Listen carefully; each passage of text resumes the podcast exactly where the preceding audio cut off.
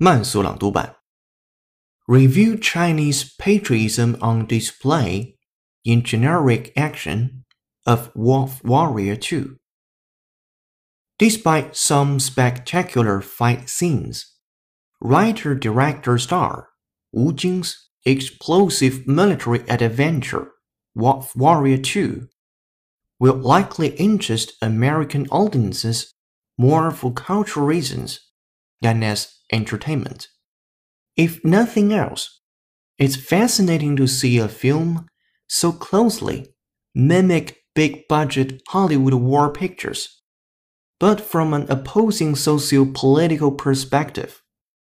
Wu returns to the role he originated in 2015's Wolf Warrior, playing Leng Feng, a loose cannon Chinese soldier who takes on special missions around the world.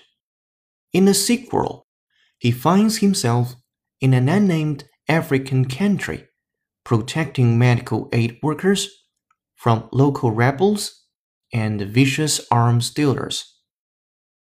本期节目就到这里，恭喜你又进步了。